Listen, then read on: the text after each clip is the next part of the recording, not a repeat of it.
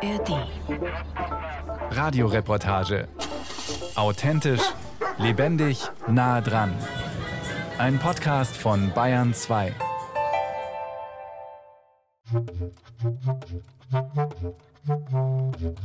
Das kann nur besser werden, um hier gleich mal etwas Zuversicht zu verbreiten. Sonst zieht einen die allgemeine Stimmung auf der Straße vielleicht zu sehr runter. Haben Sie das Gefühl, dass die Zeiten besonders unsicher sind? Ja, schon von der Politik her. Ja. Ähm, ich glaube nicht unbedingt unsicherer, aber es herrscht halt aktuell eine extreme Negativität in der Gesellschaft, ja, sei es durch Krieg, durch steigende Preise, Zinsen steigen, Inflation ist hoch. Man macht sich doch ein bisschen Gedanken drüber, aber was sollen wir denn machen? Was sollen wir denn machen? So ist das Leben. Kann man nichts ändern, oder? Nur die Politiker. Die Politiker, was ändert für uns alle? Gar nichts. Nur bla bla bla und sonst gar nichts. Also wir kleine Menschen kann man nichts tun, außer nur eigene Meinung zu diskutieren in die Familie, aber mehr nicht. Tja, wie soll es bloß weitergehen? Die Menschen machen sich vielleicht wie eh und je ihre Gedanken. Manche mehr, andere weniger. Mal steht das private Leben im Fokus der Sorgen und Ängste, mal die gesamte Gesellschaft. Die Friseurmeisterin Dana Wittmann im niederbayerischen Abensberg bekommt viel mit von dem, was ihrer Kundschaft im Kopf herumgeht.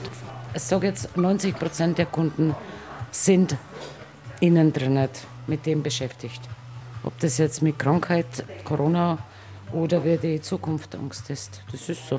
Das spüren Sie, wenn Sie da am Kopf arbeiten? Ja, spürst. Du spürst, ich habe mein, mein Geschäft seit 41 Jahren. Es sind Kunden da, die sind seit der Zeit schon da.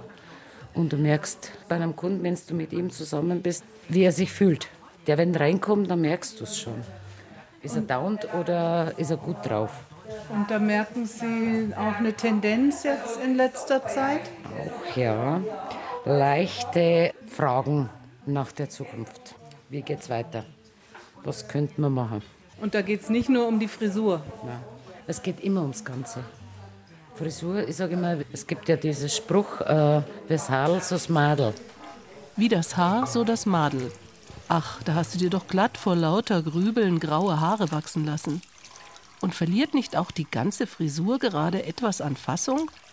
Zumindest diese Probleme kann Dana Wittmann garantiert sofort aus der Welt räumen. Wir machen jetzt eine tolle Frisur, die dir steht, die dich glücklich macht und du schaust gut aus. Ich kann kein Privatproblem lösen. Kann ich nicht. Aber ich kann ihnen das Gefühl geben, dass sie gut ausschauen, weil wenn es heute gut hergerichtet bist, finde ich, kommst du mit manchen Situationen besser klar.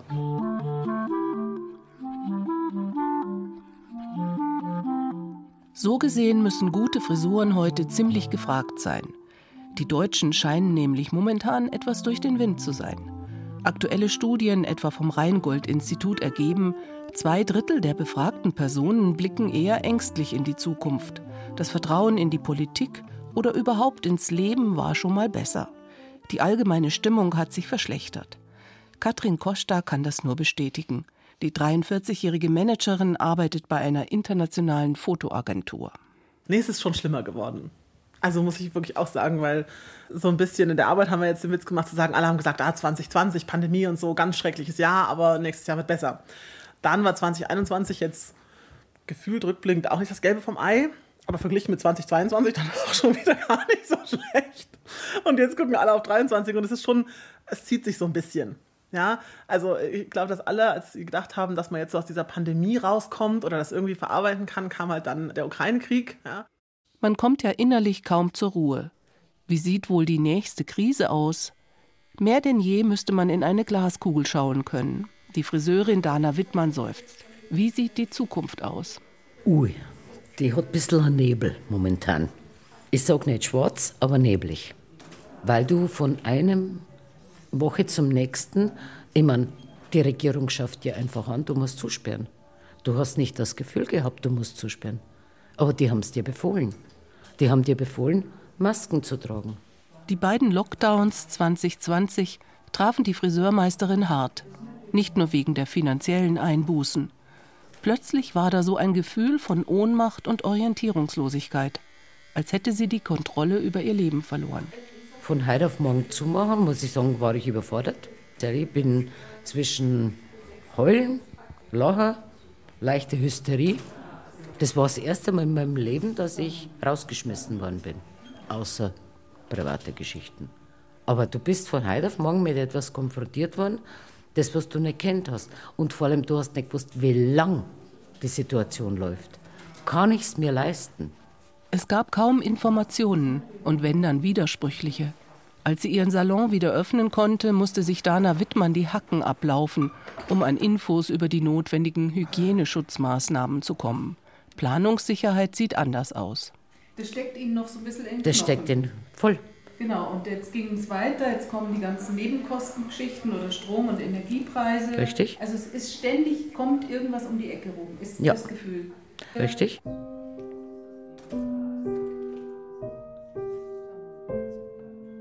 Unangenehm, diese neue Ungewissheit. Ob es heute allerdings tatsächlich mehr Krisen gibt als noch vor, sagen wir, 10, 20 Jahren, ist die Frage. Vielleicht wird ja der Teufel mittlerweile viel schneller und schauriger an die Wand gemalt als früher. Nach dem Motto Vorsicht Blitzeis und dann war es doch wieder Fehlalarm. Sind wir vorsichtiger oder ängstlicher geworden? Wie auch immer, die lange Corona-Zeit hat die allgemeine Gefühlslage offenkundig negativ beeinflusst, sagt die Soziologin Tjorven Harmsen. Über viele Jahre gab es so ein Sicherheitsgefühl. Also ich meine, dazu gehöre ich auch zu dieser Generation, die in einer gefühlten Sicherheit aufgewachsen ist. Aber da muss man natürlich auch wieder fragen, wer und wo. Ne? Also ich bin da vielleicht auch privilegiert aufgewachsen und es trifft wahrscheinlich nicht auf alle, selbst in Deutschland zu. Aber genau, ich würde so sagen, es gibt eine Tendenz, dass es hier ein hohes Sicherheitsgefühl gab und dass jetzt vielleicht wieder ja, so dieses Katastrophenbewusstsein ein bisschen mehr reinkommt und so dieses, okay, ich merke, die Welt ist nicht so sicher, wie ich jetzt dachte, dass sie ist. Was also, wenn Sicherheit nur eine Illusion wäre? Vielleicht macht uns auch dieser Gedanke ja gerade zu schaffen. Müssen wir uns etwa umstellen?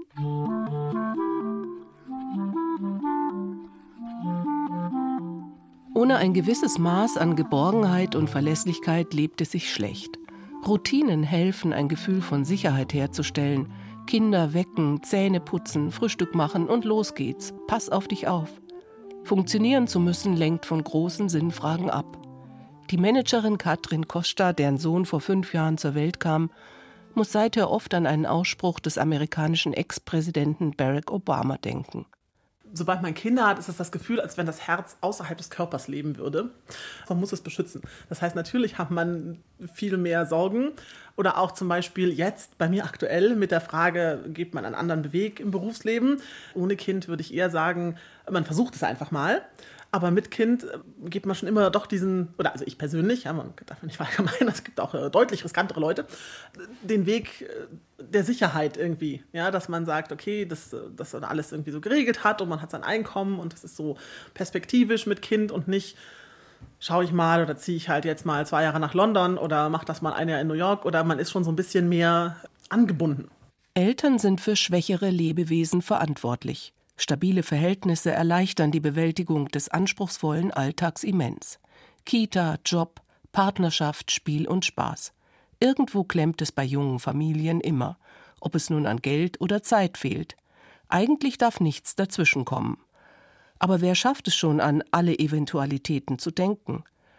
Aufgescheucht durch Hinweise auf diversen Medienkanälen interessierte sich Katrin Kosta neulich zum ersten Mal in ihrem Leben für die Empfehlungen des Amtes für Bevölkerungsschutz und Katastrophenhilfe. Ja, kommt jetzt zum Stromausfall, dachte ich mir, bist du jetzt der einzige Depp, der sich nicht auf den Stromausfall vorbereitet, so ungefähr.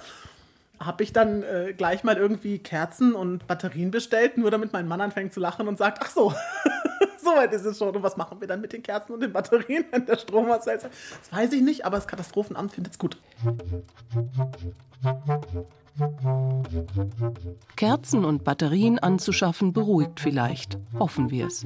Denn Unsicherheit und Chaos sind die Kennzeichen von Krisen, die es genau deshalb bitteschön zu verhindern gilt. Krisen sind der Erzfeind eines Alltags, der bloß nicht aus den Fugen geraten darf. So tickt der Mensch eben, sagt die Psychologin Andrea Griegelat.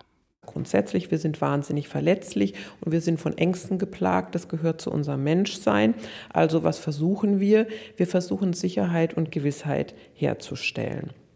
Und gesellschaftlich haben wir ja unglaublich viele Strukturen und Mechanismen, die sozusagen Gewissheitsherstellungsmaschinen sind. Also gesellschaftliche Institutionen, ob es ein Verein ist oder eine Gewerkschaft, Dinge, die uns schützen oder die Spielregeln im Alltag, Gesetze, die Ampeln, Stoppschilder, ne, wo wir sagen, da kann ich mich darauf verlassen, dass es so und so funktioniert. Also wir sind ja wie Spinnen, die dauernd an ihrem Netz arbeiten, arbeiten wir doch dauernd an Sicherheitsnetzen das Auto in die Werkstatt zur Vorsorgeuntersuchung, die Mutter anrufen, sich mit den Kolleginnen absprechen, den Sicherheitscheck am Computer durchführen.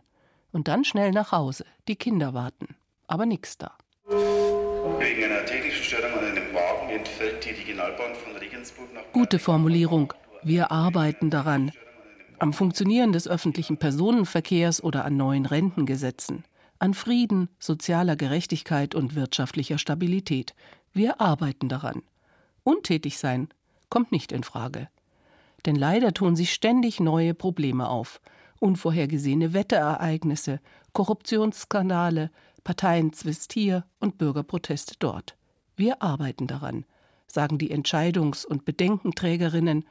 Aber kommen sie auch zu belastbaren, zukunftsfähigen Lösungen? Ich glaube nicht, dass vor drei Jahren irgendjemand davon geredet hat, dass man zu Hause Notfallrücklagen haben muss. Wasser, Kurbelradio, hat man nicht gehört. Und auf einmal kriegst du es immer wieder zu hören. Und das ist diese Unsicherheit. Was passiert jetzt? Soll ich mir ein Vorratslager, soll ich mir einen Bunker zulegen? Wie soll das bloß weitergehen? Allein schon gesundheitlich. Notaufnahmen und Krankenhäuser scheinen chronisch überlastet zu sein. Rettungswagenmannschaften fehlen. Und jetzt gehen den Apotheken auch noch die Medikamente aus. Ist denn auf nichts mehr Verlass? Kind hat 40 Grad Fieber. Gehst du in die Apotheke? War ich da am Samstag ganz blauäugig und wollte Ibuprofen-Zäpfchen kaufen? Sagen sie, nee, fiebersenkende Mittel für Kinder gibt es schon seit Oktober nicht mehr. Wegen der Lieferketten. Irgendwie bedrohlich. Wenn in China ein Reissack umfällt oder ein Virus mutiert, ist das auch in Deutschland mittlerweile von Interesse. Wegen der globalen wirtschaftlichen Abhängigkeiten zeigen moderne Krisen oft eine entgrenzte, schwer berechenbare Dynamik. Die Soziologin Thjörven Harmsen nennt ein Beispiel. Da gab es im Suezkanal dieses quersteckende Containerschiff. Und das hat ja eine Woche, meine ich, oder so gedauert. Dann war das wieder frei. Und trotzdem hat das so eine Turbulenz auch in der Weltwirtschaft verursacht, dass man eben von diesen Transboundary Krisen, also von diesen entgrenzten Krisen auch dann sprechen kann, wenn das Ausgangsereignis ein relativ kleines ist, weil sich das dann hochschaukelt. Wie erleben Sie die heutigen Zeiten als unsicher? Also kennen Sie unsichere Gefühle? Ja, also so kriegsmäßig fühle ich mich sicher. Jetzt noch momentan, aber ein bisschen Sorgen habe ich schon. Also ich weiß echt nicht, was passieren könnte könnte ja alles passieren. Und Ihre persönliche Entwicklung? Das würde ich als gut bezeichnen. Also es würde gut laufen, weil ich gut mit der Schule versorgt bin und habe schon Pläne für die Zukunft. Ah, was wollen Sie machen? Lokführer, die Ausbildung. Sozialer Status, individueller Charakter, Alter, persönliche Erfahrungen, das Land, in dem du lebst. Was spielt nicht alles eine Rolle, wenn es darum geht, wie du dastehst? Haut dich ein rauerer Wind gleich um? Oder verfügst du über ausreichend Rücklagen, Rückhalt oder auch Rückgrat? Eine Umfrage am Straßenrand zeigt das Spektrum auf. Ich glaube, man hat immer selber alle Chancen so in der Hand. Aber ich erlebe es natürlich im Freundes- oder Bekanntenkreis, Familienkreis, dass es den einen oder anderen da natürlich mehr mitnimmt, äh, wie jetzt mich selber wahrscheinlich. Ne, Rentner zum Beispiel haben natürlich ein Thema, wenn die Inflation 10% ist und die Preise explodieren für Energie, für Lebensmittel, für alles Weitere. Also der Oma geht es da sicherlich anders wie mir in der aktuellen Zeit. Also ich finde schon, dass wir unsichere Zeiten haben. Und was mich immer stört, wenn ich im Fernsehen sehe, wie viele Leute bei der Tafel anstehen, so viele Arme, das werden immer mehr. Und da muss etwas dagegen gemacht werden, weil das geht ja nicht. Die Leute haben ja nicht einmal das Existenzminimum. Ne? Wenn die sich nichts mehr zu essen kaufen können, also da stimmt was nicht. Ne? Die gefühlte Brisanz einer Lage hängt davon ab, ob du noch Handlungsspielräume siehst oder hast, oder ob Land unterherrscht. Was der Fall ist, wenn Panik dein Hirn vernebelt, weil du meinst, mit dem Schlimmsten rechnen zu müssen. Katastrophisieren, so nennt es die Psychologie, wenn du nach einer mehrstündigen Internetrecherche nicht mehr weißt, wie man Hoffnung buchstabiert. Ob es nun um den eigenen Zustand oder den der Welt geht, um Himmels willen. Was, wenn alle Gletscher geschmolzen und die meisten Arten ausgestorben sind?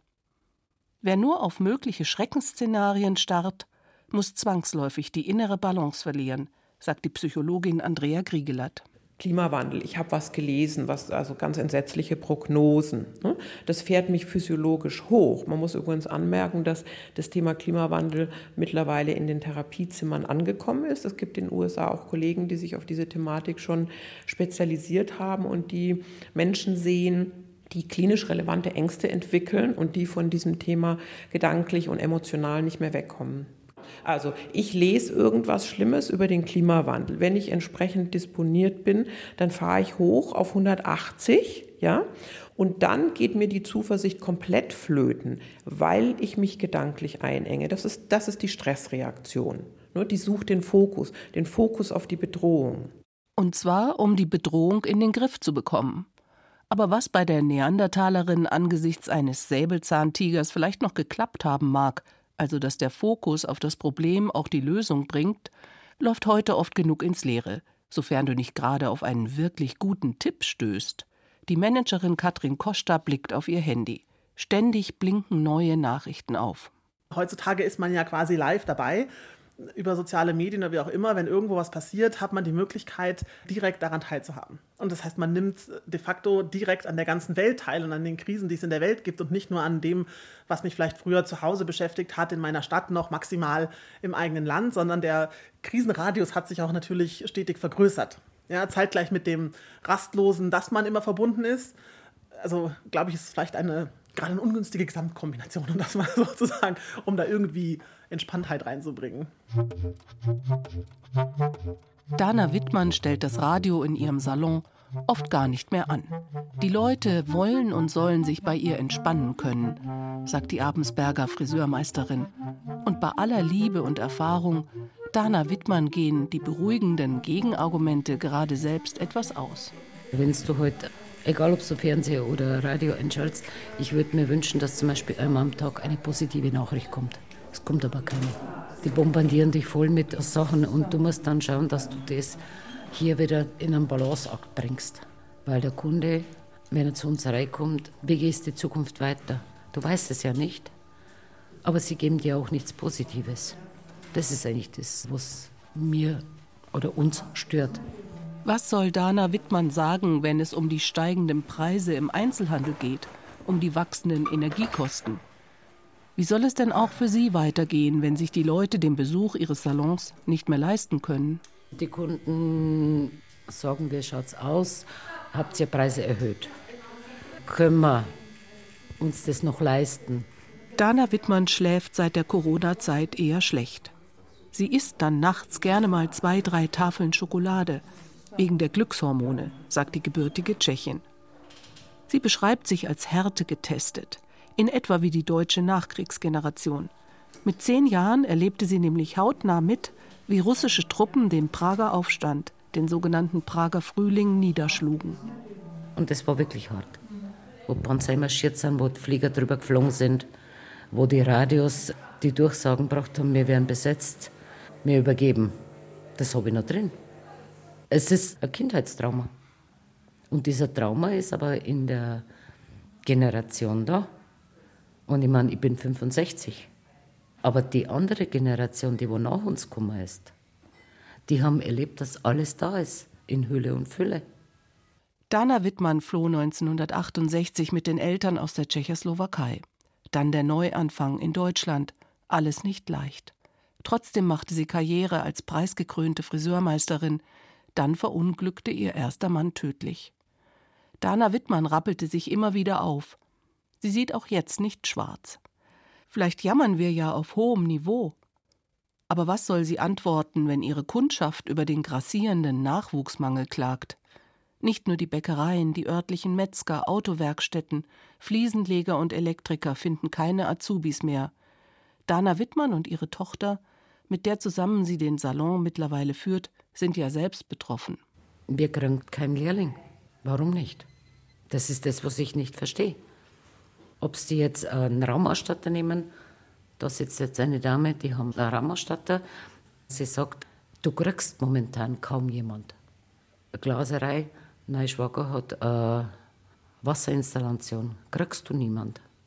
Ich gebe vielleicht dem die Schuld, dass der Jugend erzählt worden, sie können alles erreichen. Es ist ihnen ja auch gesagt worden. Nur es ist ihnen nicht gesagt worden, dass sie was dafür tun müssen. Das ist äh, das Problem. Wer ist schuld an der Misere, an dem gefühlten Dauerkrisenmodus? Die Medien oder die Politik? Dazu die Folgen von Globalisierung, Digitalisierung und Individualisierung. Wer steigt eigentlich wirklich noch durch? Spekulationen und Vereinfachungen haben Konjunktur. Aber Feindbilder geben einer Gesellschaft nicht wirklich Halt, sondern verschärfen die Probleme der Betroffenen nur, sagen die Menschen, die heute vor der kostenlosen Essensausgabe der Münchner Tafel Schlange stehen. Es macht dann auch fertig, wenn man immer hört, ja, die Hazis, ja, die Hazis, die kriegen so viel Geld. Stimmt überhaupt nicht. Von dem bisschen, was wir kriegen, da müssen wir auch noch den Strom bezahlen. Und sonst noch so Kleinigkeiten, was noch anfällt. Was glauben Sie, wie viel das ich habe im Monat? Ich habe genau 300 Euro im Monat zum Leben. Also man merkt, dass der Aggressionslevel in der Gesellschaft stark zugenommen hat, ganz stark. Auch in anderen Situationen, wenn man mal zum Einkaufen geht. Viele werden ruppiger, unfreundlicher. Ich fühle mich jetzt da nicht unsicher, weil ich nicht damit rechne, dass ich jetzt gleich eine körperliche Attacke erleben muss. Aber es ist unangenehmer, die gesamte Situation. Alt gegen Jung, Reich gegen Arm, Einheimische gegen Fremde.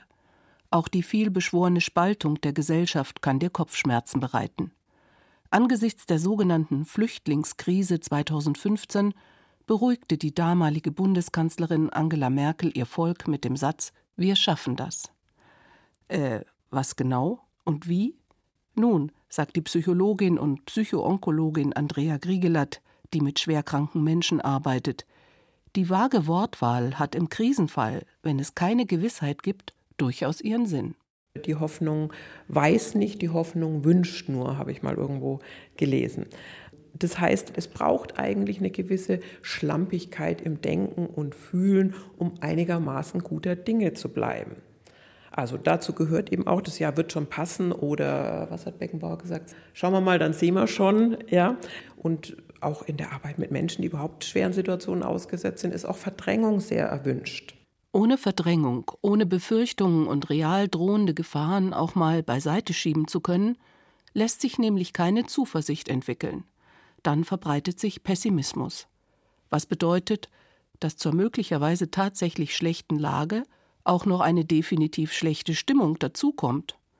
Oder dass sich eine gar nicht so schlechte Lage erst durch die schlechte Stimmung so richtig mies anfühlt.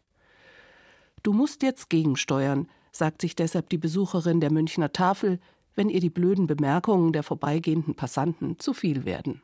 Manchmal haut es mich dann runter emotional, aber ich kann mich immer ganz gut wieder auf den normalen Stand nivellieren. Ich versuche halt so im Kleinen dann was zu bewegen, indem ich halt auch mal Leuten was gebe oder was Gutes tue. Das ist so mein Teil, den ich dazu beitragen kann. Obwohl sie offenbar selber nicht so viel haben. Ja, aber das ist mir wichtig, weil wenn ich nichts mehr geben kann oder anderen, jemand anderem was Gutes zu tun, muss man ja nicht unbedingt was schenken, aber einfach mal freundlich sein oder dem zuhören. Ich bin erst arm, wenn ich wirklich nichts mehr geben kann. Das ist meine Devise. Es kommt auf die Perspektive an, die du einnimmst. So ähnlich klingt auch der Trost, den die Abensberger Friseurmeisterin Dana Wittmann für ihre Kundschaft seit Jahrzehnten bereithält. Es gibt ja kein schlechtes Haar. Es ist bloß schlecht geschnitten. Ja. Es gibt kein schlechtes Wetter. Du musst dich bloß anders anziehen. Also du musst dies immer irgendwas Positives sehen, finde ich. Das sagt sie sich selbst auch gerade oft. Von der Dynamik sich selbst erfüllender Prophezeiungen haben wir ja alle schon mal was gehört. Das kannst du vergessen. Das wird sicher nichts mehr. Macht die Sache nicht besser. Stattdessen wäre es sehr viel hilfreicher, etwas mehr Widerstandskraft zu entwickeln, empfiehlt die Psychologin Andrea Griegelat. Und da kommt dann, wenn man so will, das Achtsamkeitsprinzip ins Spiel, nämlich dass ich mich trainiere, im Angesicht von großen Gefahren und Bedrohungen eben trotzdem meine Aufmerksamkeit nicht permanent in die ungewisse Zukunft galoppieren zu lassen, sondern sie im Hier und Jetzt zu halten. Ohne blauäugig naiv Probleme komplett zu leugnen, könntest du dich also ab und zu fragen, was tut dir gerade gut? Was gibt dir Halt? Man muss sie sich in schwierigen Zeiten ganz bewusst, gedanklich oder auch real schaffen. Diese kleinen privaten Räume, zu denen Zukunftsängste, bedrohliche Fragen und Risikoberechnungen keinen Zutritt haben. In trüben Zeiten den nächsten Urlaub oder den nächsten Friseurtermin zu buchen, ist zum Beispiel eine gute Idee. Da kommt Vorfreude auf. Wir haben noch nie so einen Vorlauf zum Beispiel gehabt. In keinem Jahr, wo ich mich erinnern kann, so diagnostiziere ich es. Dass der Kunde für sich selbst sagt, ich habe ja einen Termin, es geht ja weiter. Die Welt geht zwar unter, aber ich habe einen Friseurtermin. Ja. Genau, wie so ein kleiner Blinker, der dir dann sagt, du hast einen Termin, wir machen es. Machen wir gleich einen nächsten Termin. Ja, machen wir gleich den nächsten Termin. Hoffentlich kommt nichts dazwischen.